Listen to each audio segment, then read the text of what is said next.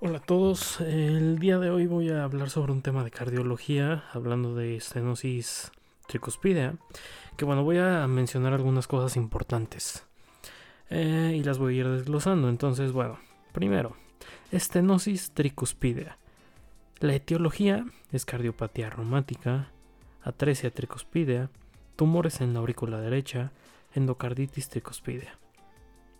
El cuadro clínico es fatiga y anorexia, que bueno, estas son las más comunes, la disnea y ortopnea, el antecedente de cuadros de fiebre reumática y es más común en mujeres.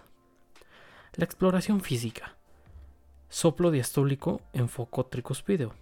Aumenta la intensidad con la inhalación y disminuye con la exhalación. Los signos de otra valvulopatía es la asociación más frecuente y es con la enfermedad mitral o aórtica. La hepatomegalia con hígado pulsátil. El edema y la citis también es en exploración física. El diagnóstico. Tenemos un SG con ondas P muy prominentes. Esto también puede ser llamado flutter o aleteo auricular.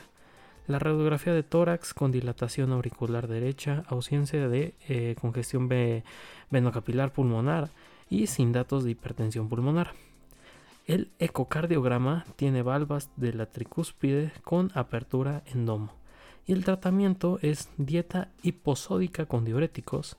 El, tratamiento también es quirúrgico. Valvulotomía percutánea con balón.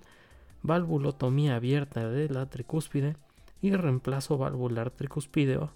Y prótesis biológica. Esto sería todo de la estenosis tricúspide.